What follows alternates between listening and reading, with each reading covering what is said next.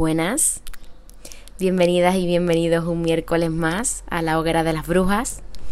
Esta es la segunda parte del programa anterior, hablando de sexo, y como nos parecía necesario e interesante em, seguir hablando de este tema y el anterior programa se nos hacía un poco denso y un poco largo, pues creímos importante hacer una segunda parte.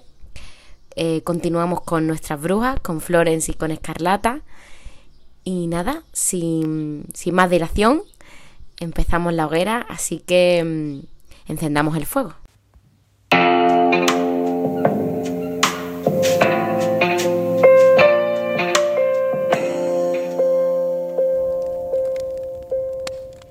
Entremos en, el, eh, en la selva aquí, en el orgasmo femenino. Em, que nos, mm, esta es mi, opinión, es verdad que soy presentadora, pero bueno, quiero hablar de ello. Em, creo que no, que no se tiene en cuenta para nada, y ustedes lo habéis dicho principalmente en el porno, en la educación sexual. Y luego ese mito que, mm, que existe de eh, orgasmo clitorial o orgasmo vaginal, cuando el orgasmo vaginal no existe. No, sí. Eh, ¿Qué pensáis? Porque además lo, en el cartel eh, de esta semana en, viene puesto. se hizo un estudio, además lo hizo una de las compañías, lo hizo con Plátano Melón, que es aquí española, que hicieron una encuesta a 10.000 mujeres y el 68% de ellas, que es un nivel pues, muy alto, habían fingido un orgasmo. Y además, muchas mujeres eh, habían muerto o habían llegado a una edad eh, muy mm, eh, de vejez y no habían tenido jamás un orgasmo. ¿Qué pensáis sobre esto, Florence? Pues yo creo que, que hay mucha falta de información y gracias a las redes, creo, más bien, se está promoviendo un poco todo este tema, porque lo mismo que has comentado tú, yo también lo he leído. Entonces, veo que hay movimiento y que se está intentando concienciar a la gente de cómo se provoca ese orgasmo, porque eh, todo el mundo hemos pensado siempre que era por la penetración, ya sea con un objeto, con un dedo, con pene, ¿no? Lo que sea. Siempre hemos pensado que era así. Y, y cuando tú te das cuenta realmente que no viene de ahí, eh, es que es otro mundo. O sea, Totalmente. al final el clítoris es como funciona, se, se, tiene erección y, todo, todo se centra ahí. Entonces al final yo creo que también necesitamos mucho diálogo porque... Eh, esa falta de conocimiento, yo creo que al final hay que hablarlo con la persona con la que estás teniendo relaciones y decirle, mira, eh, a mí me gusta esto. Sobre todo si es hombre, porque claro, ellos no lo saben, ¿eh? Claro, por eso te digo, es que yo creo que es más eh, comunicación. En, el, eh, esto eh, ocurre más, y aquí le pregunto a Escarlata, creo que aquí ocurre más el problema cuando es mujer-hombre, la relación que más mujer-mujer, porque claro, al final mm, es como cuando los dos hombres están juntos y saben más o menos por, por digo yo, porque ni idea. Claro, sí, a ver, yo eh, apuntando al estudio que tú has dicho, que lo conozco y es cierto, también hay otro paralelo eh, sobre las distintas orientaciones sexuales en cuanto a los genitales femeninos, se habla. Y cuando es una relación lésbica o una relación entre genitales del mismo sexo, eh, hay mucha generosidad sexual. O sea, ya de por sí, claro, como nos educan para satisfacer, claro. pues eh, hay mucha generosidad sexual, que yo creo que también es uno de los problemas. O sea, es verdad que ellos no lo saben, no les educan para saberlos tampoco, pero, eh, y la comunicación es muy importante, pero ya como nos educan a nosotras para dar placer, claro, entre dos mujeres que están pensadas para dar placer, pues claro, tú intentas, tú no, tú no sientes que la relación sexual ha sido del todo satisfactoria si la otra persona no ha llegado al orgasmo. Claro. Mm. Claro. Entonces eso yo creo que tiene mucho que ver también.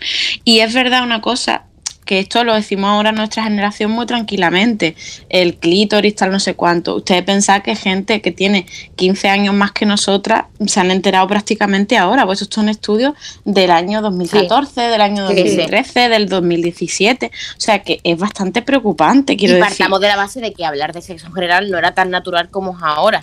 Exactamente. Que el sexo general no se hablaba, eso era en la cama íntimo con tu pareja y ya está. Exacto. Entonces, claro, los porcentajes que se manejan también tenéis que tener en cuenta que eso, la, que es una franja de edad, Claro. quiero, espero, muy amplia. Entonces, a lo mejor Hombre, entre, en- 10.000 mujeres dan para mucho, ¿eh? Claro, entre, entonces nuestra generación también creo que como el tema de, por ejemplo, los juguetes sexuales, que no, no los hemos mencionado, pero también juegan un papel, Sí. nosotras tenemos como menos tabú, creo, en, en ese tema, o por lo menos me da esa sensación. El Satisfyer por lo, lo ha petado, desde luego. Desde Sí. luego. y yo creo que aquí entra el tema de lo que ha dicho Florence antes, del tema de eh, los juguetes mm, y las redes sociales. Creo que han, hecho- han naturalizado mucho de sentirte cómplice con eh, otra, mm, otra artista que ha compartido una viñeta de, por ejemplo, mm, eh, típica, voy a decir, ¿no? Moderna de Pueblo, por ejemplo, que naturalizó mucho, muchos aspectos, no solo sexuales. Eh, luego, eh, por ejemplo, hasta el coño, que también es una página de Instagram muy guay. Entonces, creo que ahí entra ese feedback de, hostia, hay otra mujer que le pasa lo mismo que a mí. Sí. Y entonces Mm. como que empiezas a naturalizar pues que usas juguetes sexuales. Porque yo recuerdo, eh, no sé si ya os habrá pasado en experiencias similares, con alguien que me decía, me he comprado en la farmacia de, de, eh, empieza por D y termina en Urex.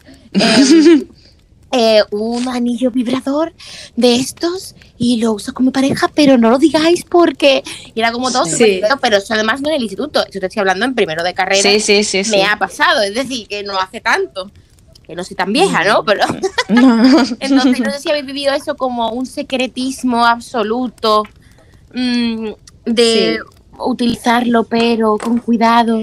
Además, yo creo que esto tiene mucho de conocernos a nosotras mismas en, con la masturbación. Entonces, al Exacto. final tú Aquí quería te entrar, aquí sientes quería rara, entrar. te sientes muy rara porque tú dices, oye, es que a mí esto me gusta, pero como nadie habla de esto, Claro. pues Claro. yo no lo digo porque me da vergüenza. Y al final, gracias a esto, pues un poco te estás dando cuenta de que es que tú no eres rara, es que todas somos iguales, pero no nadie nos ha dicho que Claro, eso es lo normal. Esa, esa es la clave. Claro, y entonces eh, también yo quería decir también una cosa con, con respecto al orgasmo, que también tiene que ver con la masturbación, pero por ejemplo, un descubrimiento es la eyaculación femenina o el, Sí. o el squirting, Oh, oh. que, que es un, un tema que ahora se ve como un santo grial, que hay que cuidar, que hay que buscar. Y mm, ¿eh? Con lo, ¿El del qué? squirt, con lo del squirtle que es un santo grial, ¿qué tal? No, Mm, pues será generacional. Yo es que eh, recuerdo cuando yo estaba en la carrera que era un tema eh, que se hablaba de Ah, boca bueno, a sí, sí, boca. sí, o sea, que si hablase sí, pero me refiero que yo personalmente no considero. Pues yo sí lo veo como algo que ejerce mucha presión, ¿eh? Sí, Quiero decir No que sé. como que para los hombres es como, bueno, no sé, eh, es como un objetivo, ¿no? Que ellos Exacto. tienen, conseguir que tú llegues a ese punto. De para los hombres y para las mujeres, ¿eh? O sea. Pero no me, no me estáis, no me estáis entendiendo, perdón, eh, la vuestra conversación es interesante, pero yo no me refería a que el individuo, claro, es que quiero especificarlo, porque luego cuando escucho el, el programa me cabreo por decir ya porque no lo has dicho.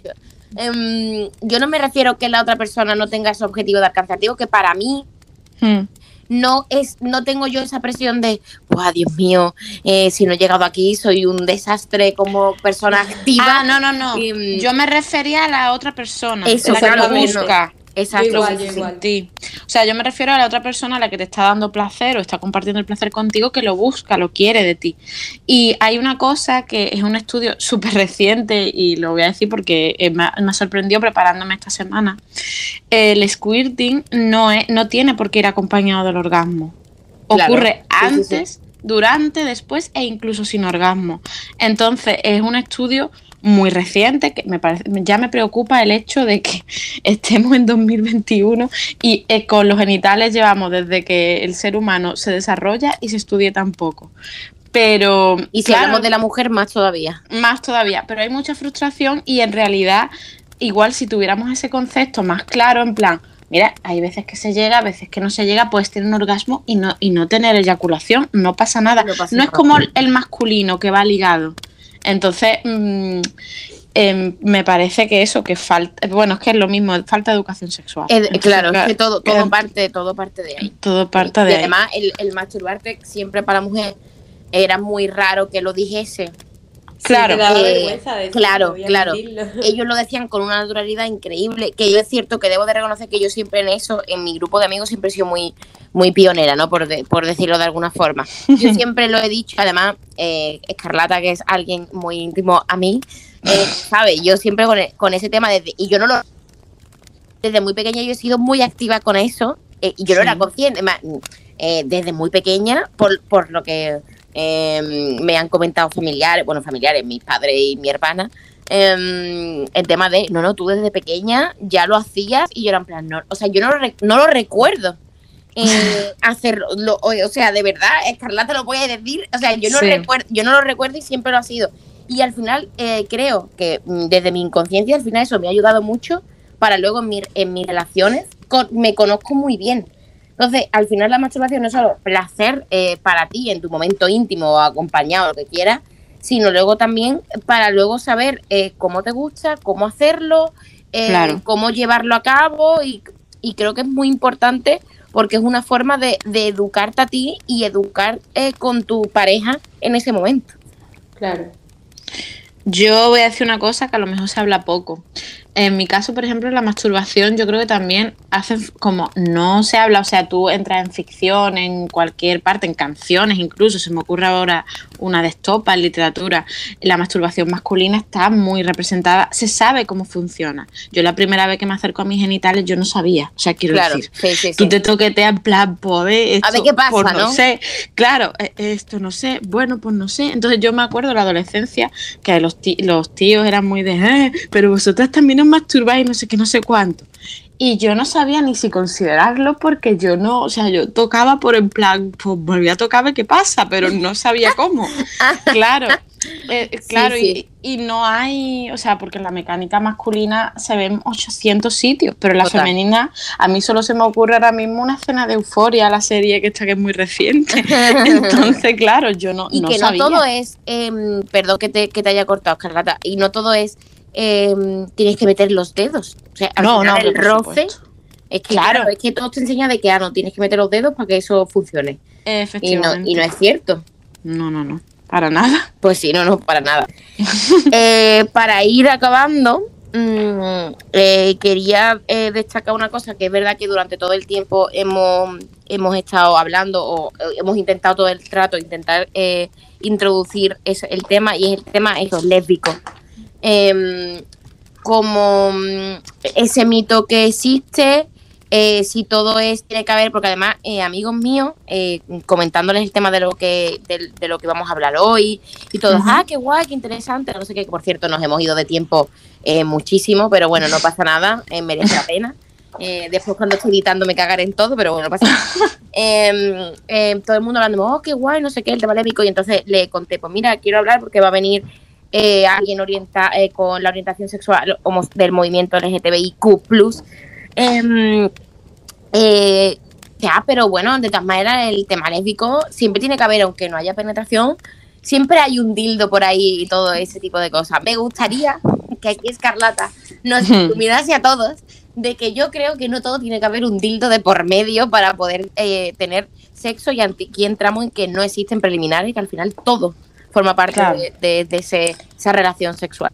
Claro, enlazo con el principio. Claro, que cuando dice que es la que es virgen, yo digo que es cuando tienen la primera relación sexual. Yo considero que una relación sexual es ya relación sexual cuando intervienen los genitales, de cualquier manera. Claro. O sea, quiero decir, eh, no es penetración. Y desde luego, claro, el mito de la penetración ya lo hemos comentado todo el tiempo en el podcast y tal. Eso viene del porno, evidentemente. No, eh, de hecho, eh, el uso de juguetes sexuales con forma fálica entre lesbianas cada vez es más bajo. O sea, y si se tiene, es un uso prácticamente esporádico. O sea, más por eh, cambiar, salir de la rutina y tal, que porque lo necesitemos.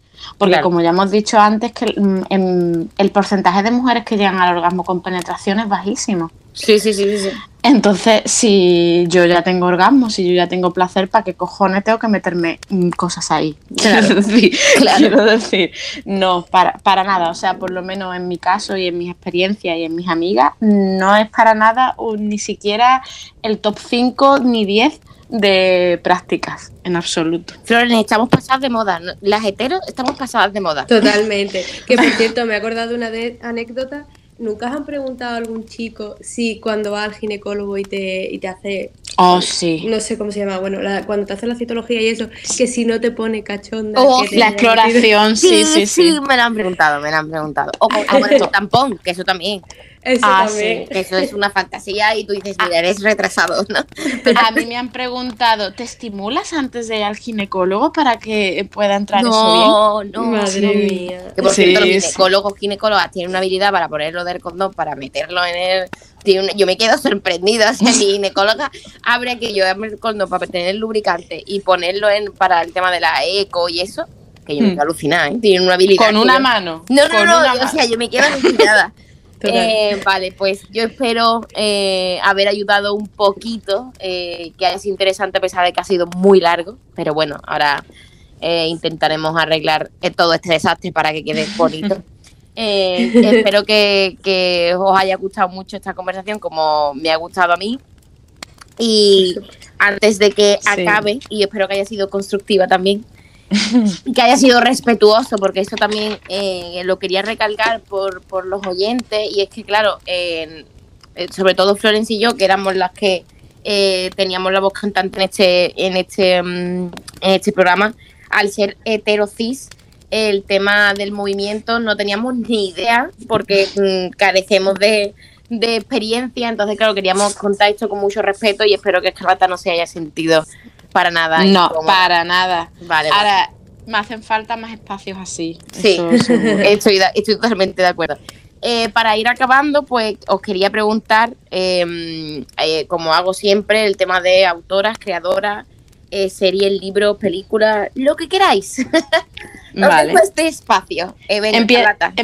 empiezo yo. Bueno, a ver, de series yo voy a recomendar dos. Yo tirando para casa, o sea, pensando en, lesbianas en este caso.